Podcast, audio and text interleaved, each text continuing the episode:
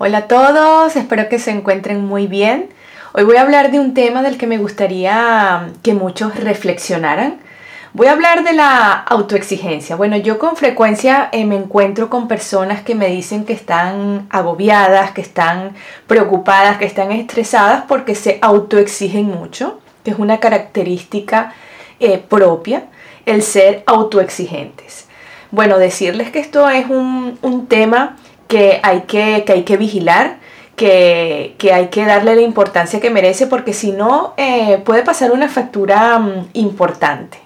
Así que bueno, mm, ahí se los dejo para comenzar y eh, contarles para los que me escuchan por primera vez que yo soy Mariangi, yo soy life coach y coach deportivo y mi objetivo siempre va a ser, eh, por supuesto, que escuches el podcast hasta el final y que te sirva, por supuesto, pero para poder saberlo eh, deberás ponerlo en práctica.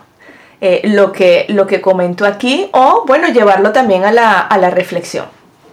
Bueno, como dije al principio, yo voy a hablar de la autoexigencia. Bueno, la autoexigencia es la característica que presenta pues una persona, como su nombre eh, lo dice, cuando se exige demasiado.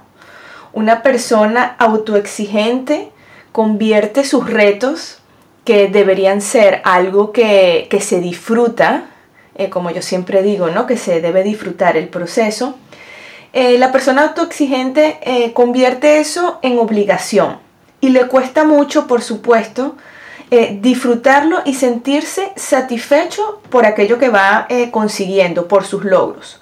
Por lo tanto, lo del disfrute pues está bastante cuestionado, ¿no? Eh, se basa en una estricta autodisciplina que, bueno, por supuesto que la autodisciplina no es malo, pero como todo, los, extremos siempre eh, no son recomendables. Hay que saber gestionarlos, hay que saber medirlos sobre todo, ¿no? Porque, bueno, también eh, decir yo, yo no pienso que eh, ser autoexigente sea, sea algo malo, ¿no? Mm, además que eso de lo bueno y lo malo siempre lo pongo en cuestión porque, bueno, no soy nadie para decir si algo está bien o está mal, ¿no? Lo que para mí puede ser bien o mal, quizás para ti no, no lo sea o sí. Entonces es, es, complicado, ¿no? Utilizar, utilizar esos términos. Pero ver las cosas desde la autoexigencia es buscar una perfección que no existe. Y como no existe, pues lo más probable es que de tanto buscar, de tanto insistir, lo que aparezca sea la frustración por no, bueno, por no alcanzar eso que estamos buscando. Porque al final, mm, al final nunca vamos a, lograr o, bueno, o no vamos mm, a sentir que conseguimos aquello que estamos buscando.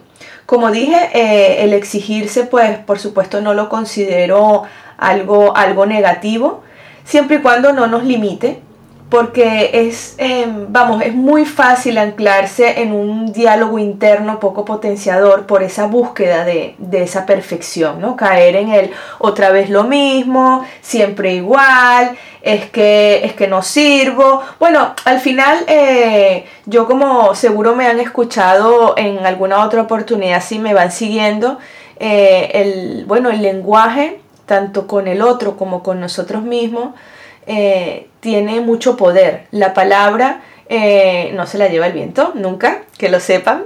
Eso es una frase hecha que, vamos, que no sé por qué, por qué la inventaron.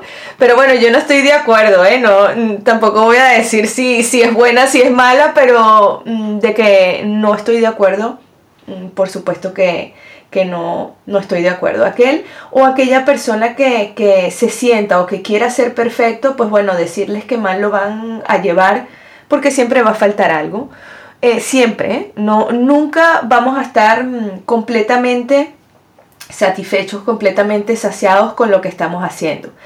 Yo considero que es importantísimo educar en valorar eh, los pequeños logros, por muy simples o pequeños que parezcan, porque al final esto irá aumentando nuestra autoconfianza. Es como una cadena. Eh, yo los invito pues eh, a ver cada situación desde, desde la excelencia, disfrutando del camino. Eh, no hay nada más enriquecedor que mm, aprovechar y disfrutar el camino. Es verdad, también es cierto que durante ese camino eh, no todo mm, posiblemente va a ser color de rosa, seguramente que vamos a encontrar obstáculos, que vamos a encontrar dificultades, pero bueno, mm, como todo en la vida, ¿no? Eh, al final cuando, mientras más difícil eh, lo, tenemos, como que aprendemos más, ¿no? A veces lo que fácil se consigue, pues fácil se va o poco se valora. Yo no sé cuál es la razón, pero bueno, tampoco me, desgasto mucho eh, buscando explicaciones que, al final no sé si las voy a encontrar. Eh, prefiero aprovechar esa, energía para, bueno, para algo que realmente yo pueda controlar y que pueda, que pueda saber que, al final pueda llegar a entender, ¿no?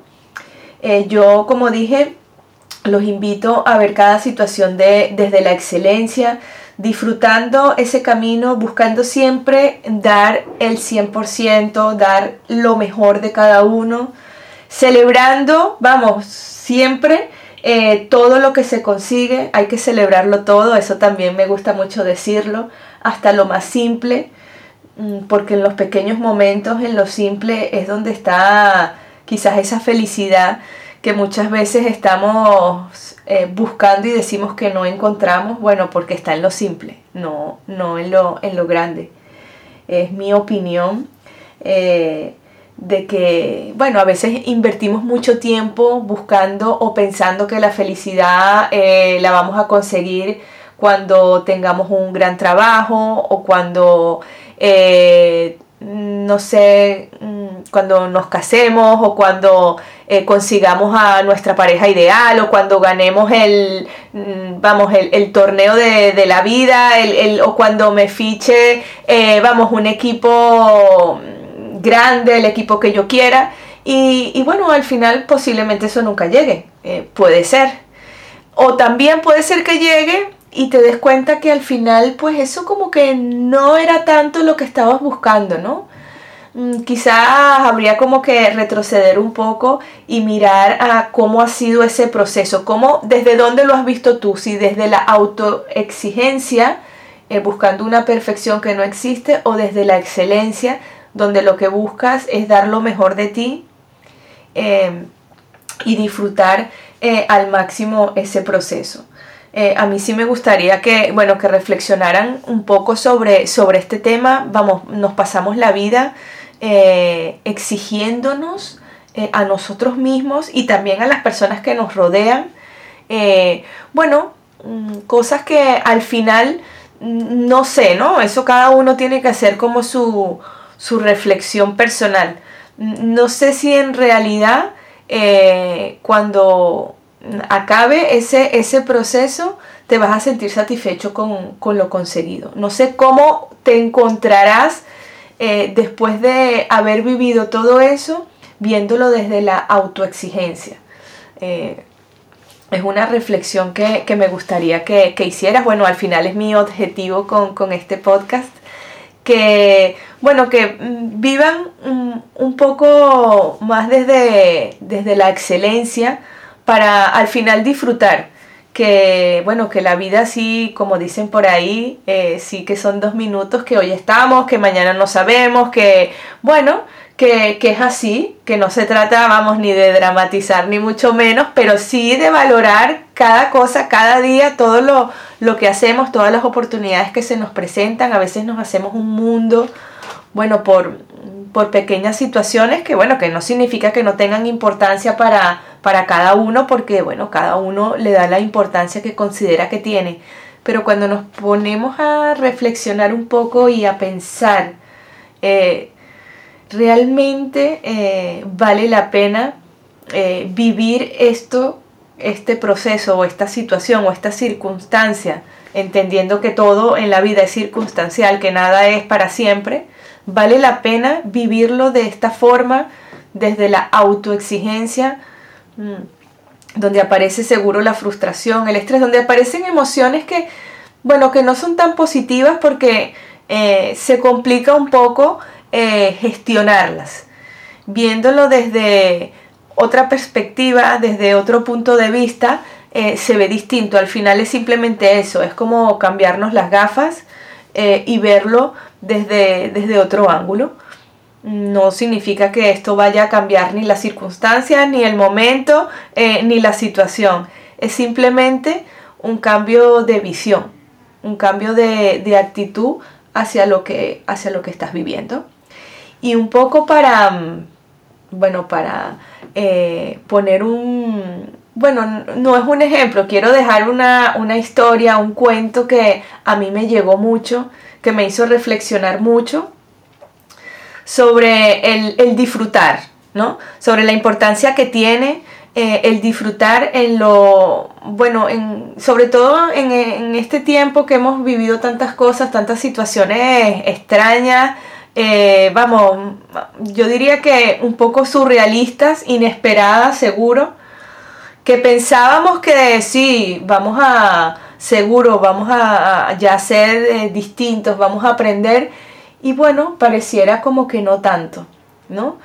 Eh, porque siguen pasando cosas en el mundo bastante difícil de explicar. Pero bueno, les voy a dejar eh, una historia que me gustaría que prestaran mucha atención y que, bueno, que reflexionaran. Al final eso, eso es lo que me gustaría y ojalá, bueno, y ojalá lo consiga. Eh, voy a comenzar con la historia. Esta historia se llama El Buscador. Esta es la historia de un hombre al que yo definiría como un buscador. Un buscador es alguien que busca, no es necesariamente alguien que encuentra. Tampoco es alguien que necesariamente sabe qué es lo que está buscando es simplemente alguien para quien su vida es una búsqueda. Un día el buscador sintió que debía ir hacia la ciudad de Camir. Había aprendido a hacer caso riguroso de estas sensaciones que venían de un lugar desconocido de sí mismo. Así que lo dejó todo y partió. Después de dos días de marcha, por los polvorientos caminos, divisó a lo lejos Camir un poco antes de llegar al pueblo, le llamó mucho la atención una colina a la derecha del sendero. Estaba tapizada de un verde maravilloso y había un montón de árboles, pájaros y flores encantadores. Le rodeaba por completo una especie de pequeña valla de madera lustrada. Una portezuela de bronce lo invitaba a entrar. De pronto sintió que olvidaba la ciudad, y se sucumbió ante la tentación de descansar por un momento en aquel lugar. El buscador traspasó el portal y empezó a caminar lentamente entre las piedras blancas que estaban distribuidas como al azar entre los árboles. Dejó que sus ojos se posaran como mariposas en cada detalle de aquel paraíso multicolor. Sus ojos eran los de un buscador y quizás por eso descubrió aquella inscripción sobre una de las piedras. Abdul Tarek vivió ocho años, seis meses, dos semanas y tres días. Se sobrecogió un poco al darse cuenta de que aquella piedra no era simplemente una piedra, era una lápida. Sintió pena al pensar que un niño de tan corta edad estaba enterrado en aquel lugar. Mirando a su alrededor, el hombre se dio cuenta de que la piedra de al lado también tenía una inscripción. Se acercó a leerla. Decía, Kamir Khalid vivió cinco años, ocho meses y tres semanas. El buscador se sintió terriblemente conmocionado. Aquel hermoso lugar era un cementerio y cada piedra era una tumba. Una por una empezó a leer lápidas. Todas tenían inscripciones similares, un nombre y el tiempo de vida exacto del muerto.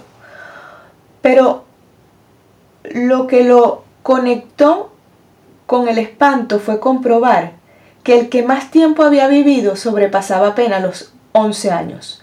Embargado por un dolor terrible, se sentó y se puso a llorar. El cuidador del cementerio pasaba por allí y se acercó. Lo miró llorar durante un rato en silencio y luego le preguntó si lloraba por algún familiar. No, por ningún familiar, dijo el buscador. ¿Qué pasa en este pueblo? ¿Qué cosa tan terrible hay en esta ciudad? Porque hay tantos niños muertos enterrados en este lugar. ¿Cuál es la horrible maldición que pesa sobre esta gente?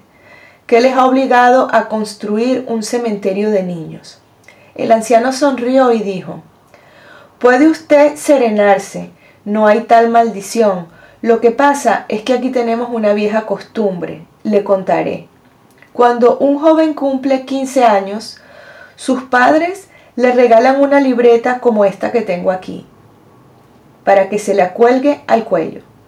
Es tradición entre nosotros que a partir de ese momento, cada vez que uno disfruta intensamente de algo, abre la libreta y anota en ella, a la izquierda, qué fue lo disfrutado, a la derecha, cuánto tiempo duró el gozo. Conoció a su novia y se enamoró de ella. ¿Cuánto tiempo duró esa pasión enorme y el placer de conocerla. Una semana, dos, tres semanas y media. Y después, la emoción del primer beso. El placer maravilloso del primer beso. ¿Cuánto duró? El minuto y medio del beso. Dos días, una semana. Y el embarazo y el nacimiento del primer hijo y la boda de los amigos, y el viaje más deseado, y el encuentro con el hermano que vuelve de un país lejano. ¿Cuánto tiempo duró disfrutar estas sensaciones? Horas, días. Así vamos anotando en la libreta cada momento que disfrutamos, cada momento. Cuando alguien se muere es nuestra costumbre abrir su libreta y sumar el tiempo de lo disfrutado para escribirlo sobre su tumba, porque eso es para nosotros el único y verdadero tiempo vivido. Bueno, así termina la historia, empieza un poco, vamos, eh, un, poco fuerte, por decirlo de alguna manera, pero creo que el mensaje es evidente, ¿no? Eh, es un mensaje que me gustaría del que, bueno, reflexionaran un poco. Este es un cuento de Jorge Bucay, Vamos, los invito a, leer estos cuentos, son cuentos para reflexionar. Mm, bueno, uno es más bonito que otro y bueno, quería compartirlo hoy en este podcast eh, con cada uno de ustedes. Así que bueno, espero que... Mm, eh, bueno, que, reflexionen sobre, sobre lo, que, lo que he comentado hoy, sobre el tema de, de la autoexigencia. Bueno, yo con esto me despido y pues será hasta el próximo podcast. Un beso y que vaya todo muy bien.